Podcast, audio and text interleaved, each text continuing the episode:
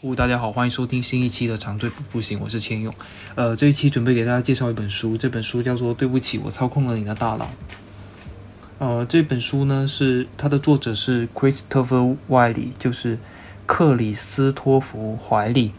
呃，他是谁呢？他是呃有一家公司叫做剑桥分析的一个创始人。呃，那剑剑桥分析这个公司呢，它是呃应该在互联网从互联网的从业者会多少有所耳闻，就是它是在二零一四、一五、一六这几年间，呃为许多政党，就包括美国的一些政党、英国的一些政党，或者很很多小国家的一些政党，呃，提供了一些顾问的服务，然后，嗯，帮他们其实是在打信息战，然后呢，间接的操控了美国的大选、英国的脱欧公投以及呃许多小国的的一些政党的的竞选。然后他这本书呢，其实主要是讲了他个人。如何走上这一条路，以及说，呃，他们的公司做了哪些事情，如何发展起来的，还有他后来如何，呃，发现这个事情是不对劲的，然后出来吹哨，然后来举报他这个公司，以及呃，就把信息给到记者，然后如何呃去呃控告，控告这些政党，以及控告呃脸书公司。然后，然后后来就推起推推起了一个 delete Facebook 的风波，就是让大家都来卸载脸书，以及让脸书受到了一个非常大金额的一个呃惩罚。然后我现在先简单讲一下这个故事。就是外里这个人呢，他是一个呃一个罕见病患者，他从十一岁开始的时候呢就。就坐坐上了轮椅，然后而且他是一个 gay，然后就相当于说他是人群中非常少数的一个，非非常少数的一个族群了。然后他又生活，他生活在加拿大嘛，在接触了很多公公公公众的论坛之后呢，他发现说自己经历的许多事情其实不是个人的问题，其实也是政治的问题。他所面临的是政治挑战，所以呢，他就是。在他非常年轻的时候，就就加入了加拿大的自由党，去担任一个技术支持，就成为了一个黑客。在十八岁的那一天，十八岁的那一年呢，就是自由党，就是加拿大自由自由党派他去美国观察和学习奥巴马竞选的活动的他们用的战术。然后他偶然就发现说，他们是用人工智能来助选，就是听起来很未来主义，就是。就是感觉很像在找一个机器人来来帮助奥奥巴马的团队去掌握他的目标市场。那他当时也是觉得说，数据是可以拯救政治的，就是它可以影响那些没有参加过投票的那些自认为被遗忘的人去参加呃这个投票，参加这个竞选的投票。但是这个事情就是也没有搞成，反正反正就是他他们学习之后呢，准备把这个东西应用在加拿大，但是也没有搞成了。然后在二零一零年，他二十一岁的那一年呢，就其实是为了逃离政治，他就来到了伦敦去学习法律法律。嗯，然后他后来也在学习时尚，就是就是这是他的专业。然后呃，他刚到没多久呢，就受到了英国的一个自由民主党的邀请，去介绍他们之前做的事情。然后。呃，加入之后立马就是就是又开始在研究研究数据这个这个事情。二零一三年的春天，他呃意向有意向加入一个平时一直在做心理账、信息账的一个公司一个集团，叫做 SCV 呃 SCL。然后 SCL 这家公司的的当时的一个负责人吧，叫做 Nis，就是也。就是非常的认可他，然后他会觉得说，SCL 这个集团的一些策略都还是比较远古，比如说要打信息战的时候是，呃，开直升飞机过去，然后在那个地区撒传单这样的非常复古的方式，然后他觉得说，通过人工智能其实还可以做很多其他的事情，然后团队也非常重视他了，那那那他也学习了很多的东西，以及。他发上了发现了政治跟时尚的关联，其实是和如何定义自己、如何身份认同认同相关的。嗯，然后呃，他其实加入了这个团体，一开始是因为这个团体，呃，这个集团在做的工作，就比如说北约在东欧进行对抗俄罗斯的宣传活动，就比如说在拉丁美洲进行贩毒集团的策反，就比如说他们去去在贩毒集团内部去打心理战，然后让他们内部的人互相互相反目，或者是让这些农民意识到说。呃，这些毒枭其实不是他们的保护伞，就他们要去对抗这些毒枭，类似这样的活动，所以他当时会觉得说这个事情是非常正义的，所以就有意向去做。随后的一段时间呢，就他们团队引进了一些心理学家，然后名字都特别长，我就 我就就 A、B、C，反正引 引入了三个三个心理学家来跟他一起做这个事情，然后他们就是用运用了一些呃心理学的知识。知道说，嗯，知道说，其实是能够通过数据或者各种各样的方式去找到一一部分的人，然后去操控他们的一些认知的。呃，当时他们做的第一个项目，第一个比较不好的项目，其实是呃一个小岛是是想在一个小岛做一个实验，就是说看这个事情能可不可行。这个小岛就是克里尼克特里尼达岛。那那他们在特里尼达岛，呃，找到了很多电信的数据，就是就是他们电信公司是可以买到每个人的没有脱敏过的个人数据的，然后也是也是可以看到这些人每天在访问什么样的网站，然后呃，他当时书里有一段描述了 NIS，就是这个 SCV SCL 这个组织的一个负责人。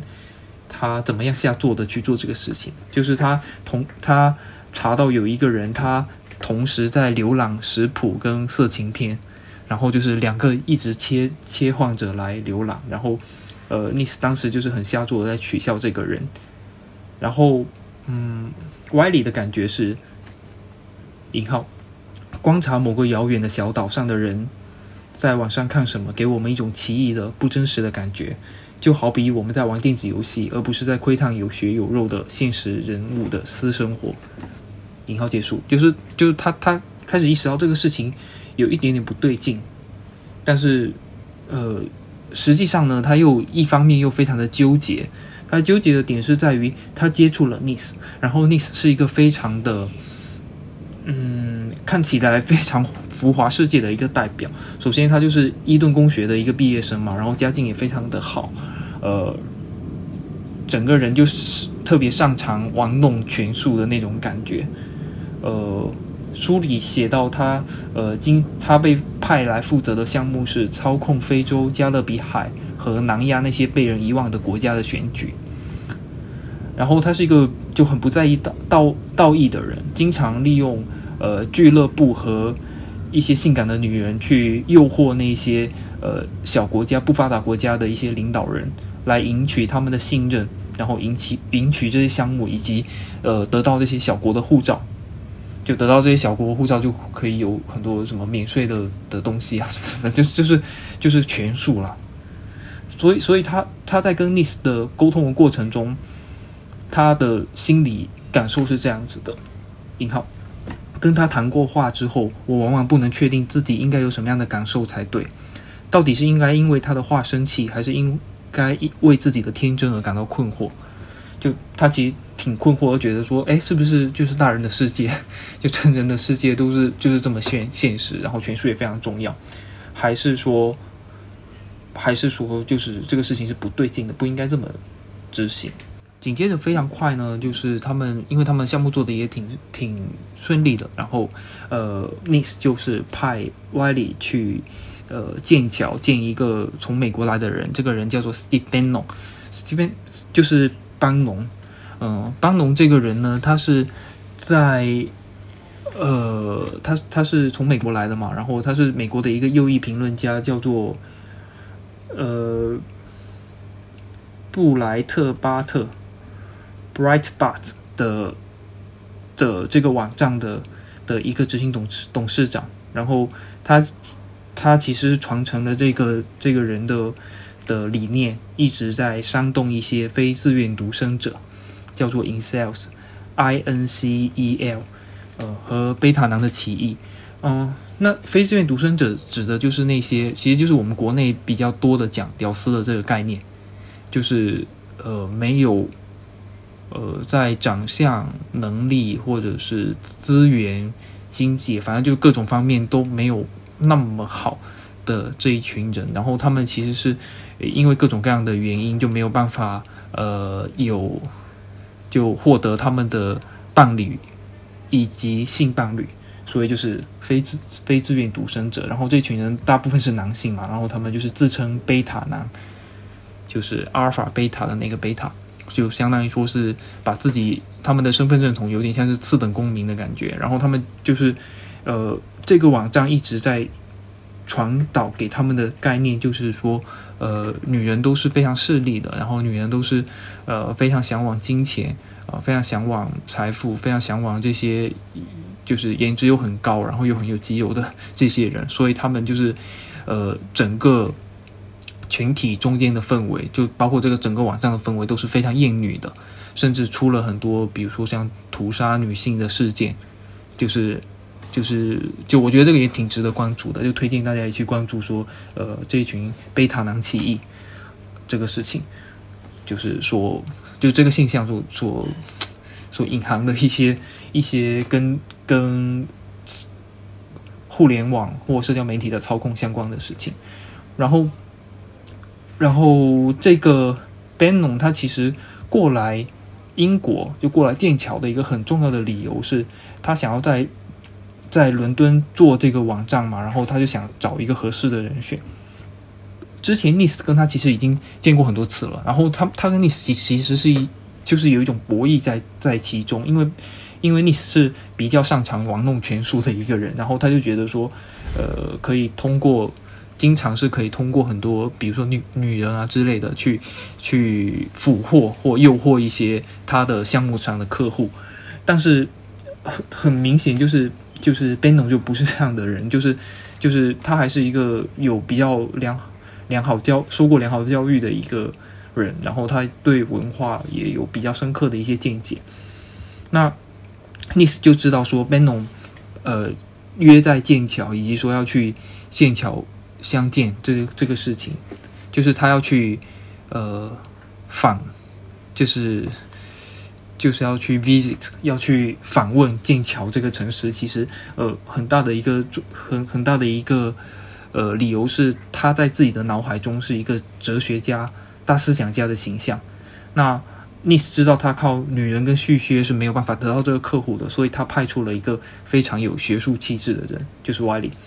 那 wily 跟他呃聊得非常好嘛，那他们也聊到了很多关关于文化改变的可能性。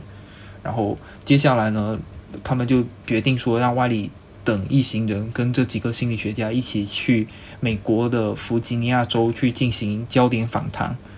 跟概念的的验证，以及就是让他们了解美国的文化了。然后，呃，接下来呢？接下来一段时间，就是他们其实也颇有建树吧，就是知道了美国的各种政党的人的性格，以及呃，了解了很多美国的市民的的的心理状态，各种各样的东西。然后，然后紧接着有一个非常大的改变，就是有一个呃，剑桥大学大学心理实验室的一个博士，叫做科根。呃，加入了他们这个剑桥分析的这个团队。当时其实他加入的最大影响就是他可以帮忙剑桥分析去搞到非常多的数据。那其实就是通过脸书搞到一些数据了。然后，然后相当于说，呃，他们一下子又有了数据，又有了心理学的支撑，然后又了解了很多呃政党跟美国市市民的美国各种市民的情况之后。他们就有了很多的资源去进行呃人性以及信息这样的操控。嗯，到了就这里有一个关键的数据是到了二零一四年的八月，他们得到了八千七百万个脸书用户的完整数据，就相当于说他们已经有能力去利用人性的弱弱点来操控他们，然后来影响大选。紧接着，事情的发展远超于外力所料。他没想到说，后来就是公司接了很多客户，然后做了很多非常的呃不好的项目，其中一个项目就这这里书里讲到几个项目，其中一个项目是呃尼日利利亚的项目，就是他们干预尼日利亚的的选举，嗯，他们是通过呃比如说呃给那些选民看说，如果他们被呃，就他们的客户是 A 政党，然后他们就是被选拿给选民看说，如果 B 政 B 政 B 政党拿到了执政权之后，他们可能会发生什么，然后就给他们看很多呃血腥的视频，嗯，类似这样的。但这这种还算是就是真的是比较小 case 了。第二个提到的事情呢是呃，这里面还比较详细的讲了英国脱欧公投的的一些操作。就是当时，呃，其实是分为脱欧跟不脱欧两派嘛。那呃，每一派都有得到了一定的资金在呃公投的一些宣传的上面，然后实际上他们就是严格规定说，那你整个宣传都不能超过这个经费。然后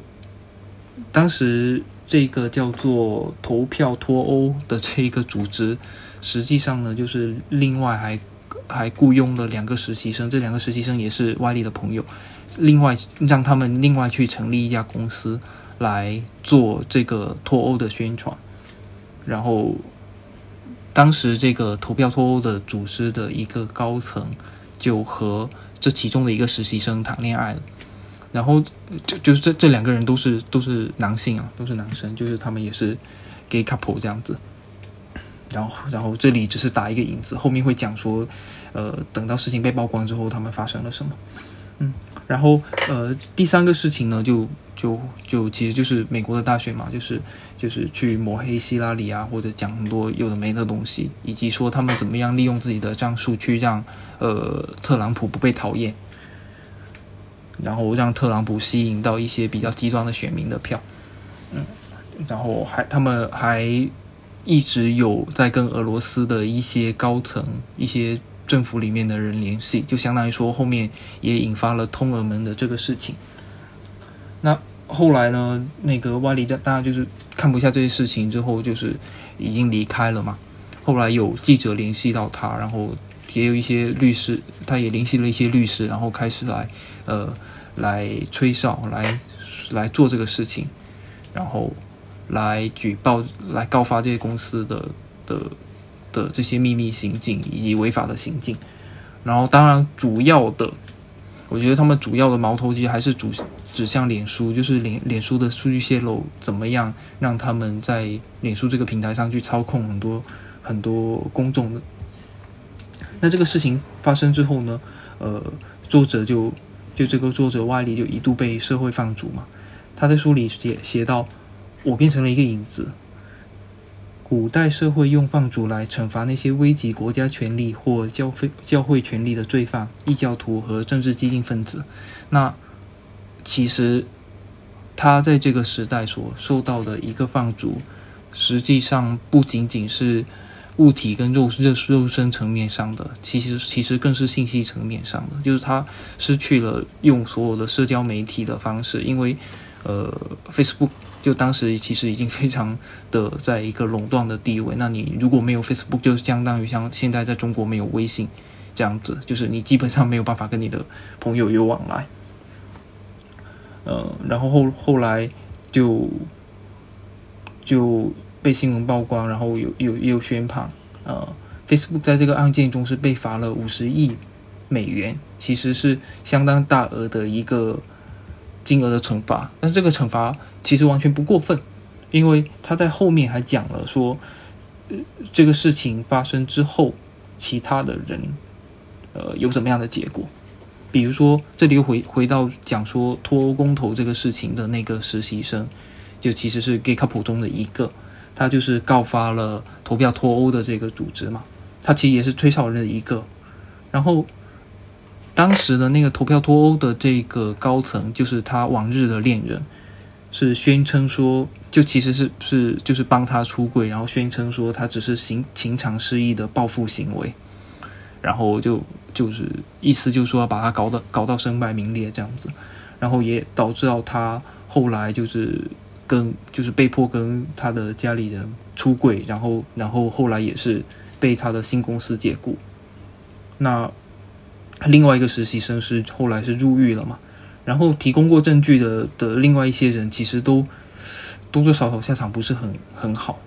但是与此同时呢，那个投票脱欧的那个高层是保住了自己的工作，而且是被呃加入了一个待受勋者的名单，进入了上议院。那那其实，在后来二零一九年那个英国的首相。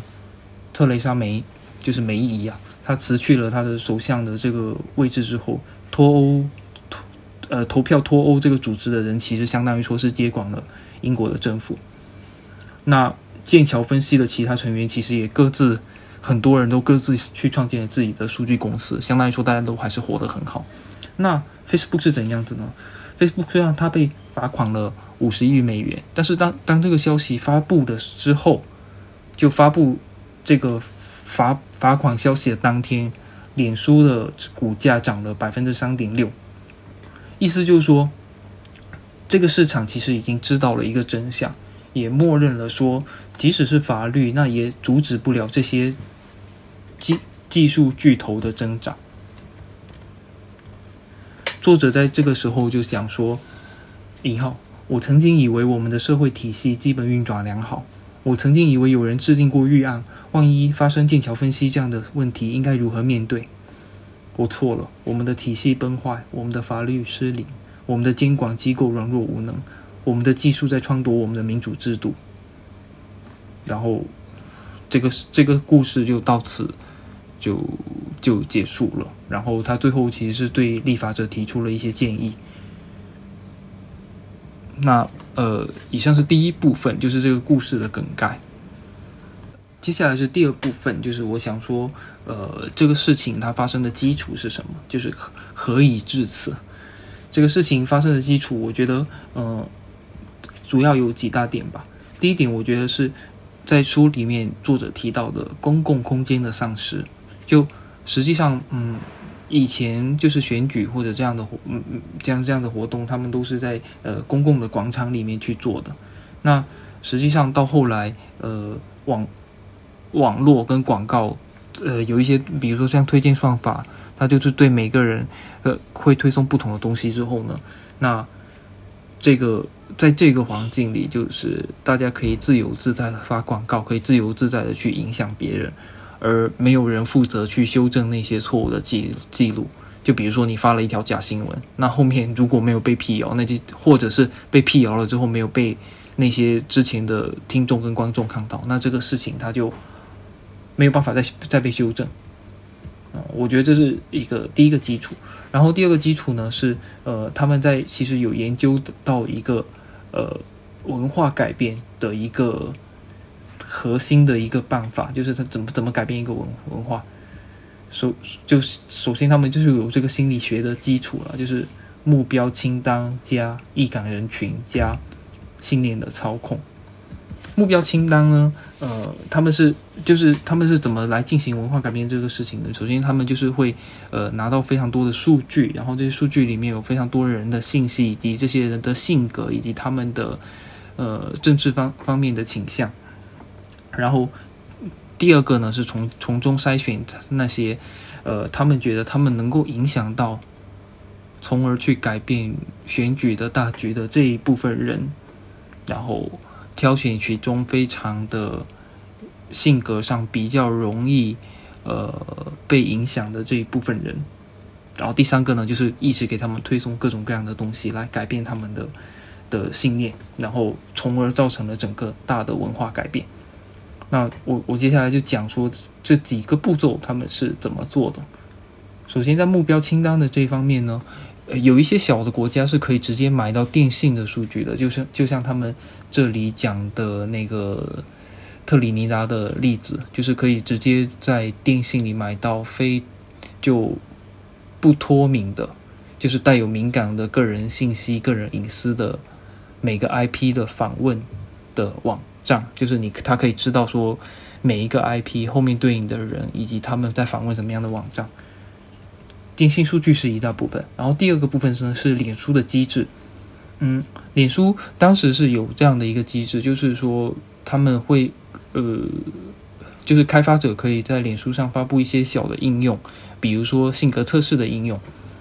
然后他们可以通过这个信用去获取呃这个受访者的好友信息。他们当时算了一个数啊，就是如果他们发了一个应用，呃，这个应用有，比如说像是性格测试的应用，然后这个应用如果有一个人来做，那么这个这个这个人他就可以得到他的。我们假设一个人有一百五十个好友的话，他就可以得到一百五十份数据。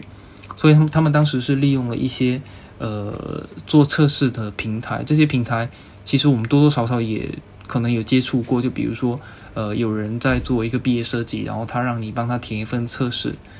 然后这一份心理测测试填完之后，或者说像问卷这样的东西，然后填完之后呢，他可能会给你就是几块钱。那那他们当时算了一笔数，就是如果我每个人给他们一到两美元，那么相当于说一到两美元，我可以拿到一百五十个人的数据，所以他们就是就是也是推动他们在短短一两个月间就可以拿到八千七百万人的的个人隐私数据。那实际上这个就是这个性格测试应用导致的数据泄露，而且这个数数据泄露，当然脸书。是脸书利用的脸书的机制，所以他们是知情的。然后他们又通过这些测试，其实有一个模型叫做人格五因素模型嘛，就是知道他们去通过这个模型去给他们推送这个模型的测试以及问卷，让呃以了解到这些人他们真实的性格是怎么样的，有怎么样的政治倾向。这是目标清单的这一部分。那在易感人群的这一部分呢，其实他们就是通过了这个这个测试里面得到的结果来筛选中间他们想要去影响的那一部分人。主要呢，就是主要是如果这些人有以下几点黑暗人格的部分，他们就会觉得这些人是比较好下手的。呃，第一部分是。Incels 那个人群，就是我刚刚讲的非自愿独生者的那个人群。这个人群呢比较多，他他们讲啊，他们讲比较多是那个白人男性的那个、那个、那个部分，白人直男的那一部分，就是就这一部分人，他们在此前都是可以直接的在有色人种以及女女性之前的面前大开一些黄色笑话，然后大开一些。种族主义的侮辱人的的一些玩笑，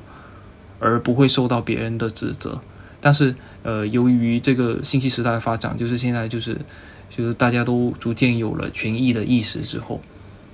他们去性骚扰他们的女性的同事之后，就会有可能会保不住他们的工作，或得到各种各样的惩罚。所以。当下这个环境就相当于他们像那一些被困在柜中的的同性恋者一样，就相当于说他们一定要去改变他们的人格，然后来扮演一个比较完美的男性形象，以保住他们的工作，所以他们是非常困顿困惑的。那这这这部分人就有非常大的的倾向，希望说 “Make America Great Again”。就是让美国重新伟大起来，重新回到他们，呃，白人直直男占主导的这个这个世界中去。然后，嗯，这是第一部分好操操纵的人。第二部分好操纵的人是那些相信，呃，人跟人之间的权益是零和博弈的那一部分人。嗯，怎么讲呢？就是他们觉得说，我所在的，比如说，比如说我现在是一个美国的公民，那么就是。呃，如果我现在开放让呃拉丁美洲的其他人过来美国这边谋生，我开开放那让那些移民过来美国谋生，呃，我政府用了一些政策去呃帮助这些人，那其实就是他们是赢家，而我美国公民本身是输家，就是我这里的本土人是是权益会被。被削弱，就是就就是你，就是相当于他们认为说，政府花了更更大的力气去关注那一部分人，那我自身此前得到关注就会减少，所以他们相信，相信说，如果你在保护其他人，那其实你就是在攻击我，这部分人也是比较好被操纵的。第三部分人是，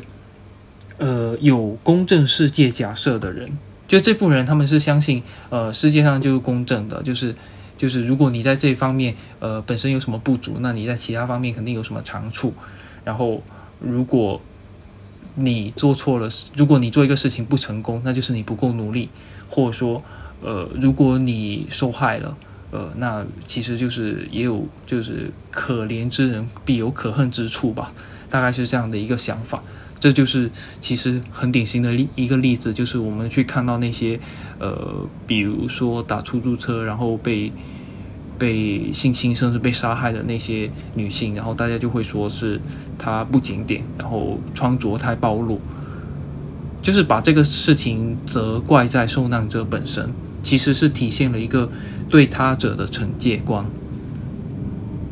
所以就这部分人也是比较好被操纵的。所以他们就是掌握了这些黑暗人格之后，就知道说，呃，我可以操纵哪一部分人，然后呃，从而去对他们做信念操控。那第三部分的信念操控呢，其实呃，就是有两个比较典型的例子吧，就他们怎么进行信念操控这个事情。呃，第一个部分是文化改变。就影响一个人的自我认知，啊，它里里面举的两个例子，其中一个例子是，如果你问一个人说你幸福吗？嗯，他大概率会回你说幸福或者不幸福，就是五十五十的概率吧，可能。但是如果你先问了他说，哎，你的朋友过得怎么样？或者你以前的同学或者你讨厌的人有没有混得比你好？或者说描述一下他们的生活之后呢，你就会倾向于觉得说啊，别人过得比我好，那我没有那么幸福。就他更可能答答答的那个答案，说我没那么幸福。那如果他这么答，其实就是一一下子就影响他的认知，他立马就会觉得自己的生活没那么好。这是一个例子啊。然后另外一个例子是，是他讲到呃，比如说意大利人非常热情的这一点，就是大家都。都感觉说意大利人非常热情。那他他从数学模型的角度来看，其实就是如果说人是正态分布的，那就是意大利人最热情的那一部分人，比其他地方最热情的那一部分人更热情，就他们的峰值是更高的。那其实呃，如果说要去进行信念的操控，去做文化改变的话，那他就是。影响这一部分人，然后让他们变得不那么外向，不那么热情，那就可以了。就就相当于说，大家对整这整个民族的认同，呃，以及对这整个认民族的文化，都是一个很大的改变。这是文化改变。然后第二个信念操纵的一个案例是反叙事的案例，就是它首先是改变一个人的自我身份的认同。比如说，在呃特朗普的这个例子里面，他就是会呃引导一部分人觉得说，哦，那个呃，我现在是美国的呃白人男性的这个群体，然后我本身就是呃在美国本土生活的人啊，当就就是就是不是移民过来的人了，不是第一代、第二代移民这样的人，那我肯定是身份认同主要是这个。那其他的种族就都是我的我的对立面。那呃，当你在保护他们的时候，你就是在攻击我，就是改变他们的这一部分的呃，就是强加一个身份在他们身上，然后一直在强化这个身份以其他身份的与其他身份的不同，然后另外又一直在跟他们讲说，呃，比如说。做一个公共世界的假设，然后告诉他们说别人的苦难无关紧要。那其实就是通过零和博弈下的身份威胁来达成这个反叙事的操控。大概就就是有这两个例子啊，这是他们呃做操控的一个个过程。那以以上呢，就是我想讲的第二部分嘛，就是何以至此是是就是。这个事情发生的基础是什么样子的？然后，呃，接下来讲第三部分，就是作者作者在这本书的最后面讲了一个对立法者的一些建议，就是如何改变。嗯，其实他在过程多中中多多少少有提到，然后我总结了他这个改变其实是是对于三个部分的，一个部分是对于巨头，对于这些互联网巨头来讲，就是规模，他们因为他们规规模太大而不能做到某些事情，这个不是一个理由。就是如果他说我现在规模太大了，我没有办法控制我每个用户说什么，就是呃我的算法是非常中立的，然后我没有办法去控制呃每个人怎么使用使用这个工具。当他们在说这个的时候，实际上呢，呃，有隐含的一个概念就是他他这个工具控制不了这些人，它不是一个可控的工具。然后，当他们推出这个工具的时候，如果没有受到没有足够多的测试，以及知道说这个事情的风险怎么管控的话，那么其实就相当于说，这个巨头在推推出了这个产品之后，是把自己的谋利、自己的谋利，呃，放在了整个社会所要承担的代价前面，就更考虑。自己这个企业的牟利，那所以就是规模当然不是理由。就是如果你要发一个产品，你就要知道说自己怎么控制它。这是第一个点。第二个点呢，就是他讲的是是社交媒体上我们经常做的一个啊，现在你用所有的 app 基本上都会有，就是就是隐私同意这个事情，就是同意这个 app。访问你的什么什么隐私，然后用你的隐私隐私去做什么事情，这个事情同你点同意这个案件本身是不合理的。呃，他举的一个例子就是，像我们在传统行业，你现在呃要去搭一个飞机，你这个飞机会让你签署一个使用厕所的同意书吗？还是说你就默认说这个飞机一定确认这个厕所是安全的，不会在中途把你炸飞？就是你没有签署那个同意书是吧？因为这是他需要去表保保障的东西，所以他认为说这个隐私同意是不合理的。就是你要保你本身就是无论你同不同意，他都要保障这个你的隐私是不被泄露的、不被乱用的。所以即使你填了同意，或者或或者怎么样，他就是一个默认的东西，他不应该让你来选。这是他想对巨头所说的。然后他对。他对监监管的部门所说的是，呃，其其实这一点我还有蛮受到蛮大的震撼的，我必须把他的呃原文给读读一下。就是他说，引用啊，以下是引用：我们的法律体系建立在我们所处的环境是消极的、没有生命力的这样一个概念的基础上，我们身周的世界可能会被动的影响我们的决策，但这种影响背后没有动机。大自然或上天没有主动选择影响我们。几个世纪以来，法律对人性形成了几个根本性的假设，其中最重要的一个假设是：人类的主观能动性在法律上无可辩驳，人类有能力自行做出理性和独立的选择。因此，世界不替人类做决定，但人类在世界里做出决定。人类的主观能动性构成形式规则的哲学基础。意思就是说，嗯，就世界没有在做什么东西来改变我们，我们是有主观能动性做出我们的决策的。所以有有一天，如果我们犯罪了，那就是我们主观的在犯罪，呃，不是这个世界来害我们的的在犯罪。但实际上呢，是它里面有讲到说，引用，随着物理世界和数字世界不可避免的融合，我们的人生有越来越大的比例将不受我们自己的控制，而是被某个外物界定。就是我们的主观能动性受到这些东西的影响，而且他们是，呃，被加了意志的在影响我们，就有意识的在影响我们。那这时候我们的主观能能动性还受到保障吗？就法律还能有效吗？就这个点对我来讲是，就就我还受到蛮大的触动的。但他也讲到说，但我们在这里，我们不能在这里说。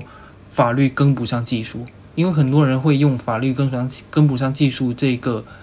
理由来搪塞，然后就是假装说，呃，法律就是滞后于技术的。但实际上，法律是是可以做一些监管的，就像他在，就像法律在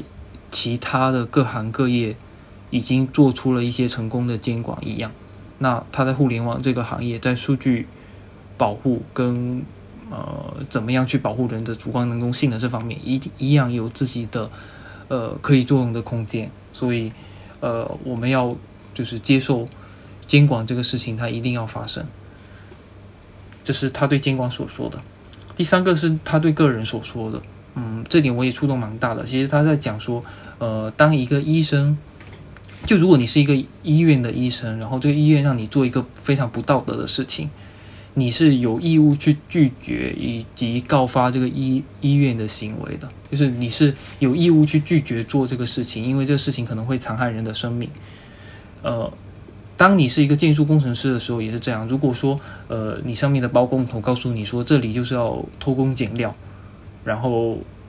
来赚一些利益，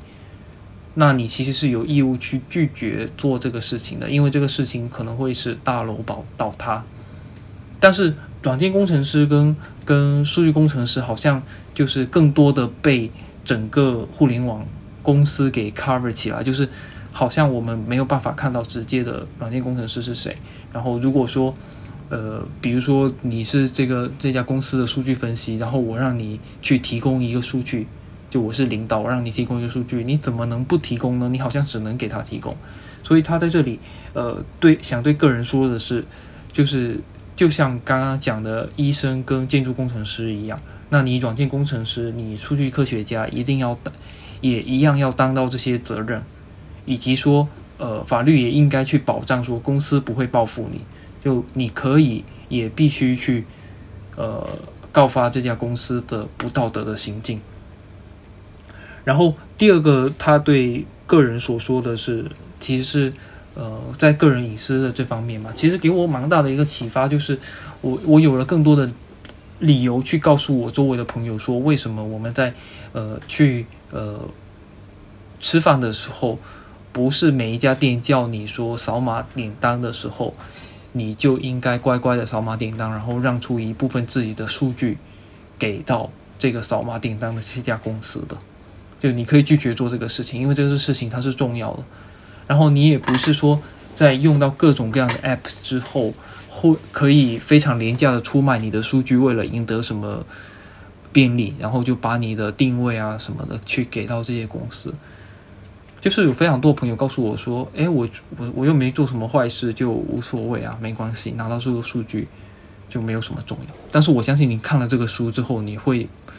就不会有这样的，就就就会洗掉你一部分这样的想法，因为你的数据安全真的非常的重要。就是他拿到了你的数据，他知道怎么样影响你，他就有能力真的去影响你，以及说他真的有这么坏。就是你不要觉得说大大家都很单纯，对。这是他对个人所说的，然后最后就讲说，呃，实际上已经形成了垄断的这些巨头，他们应该要为互联网公用事业以数字工地去做一些付出跟行动吧，就是要一起去共建一些基础设施，因为他们其实已经形成了垄断了。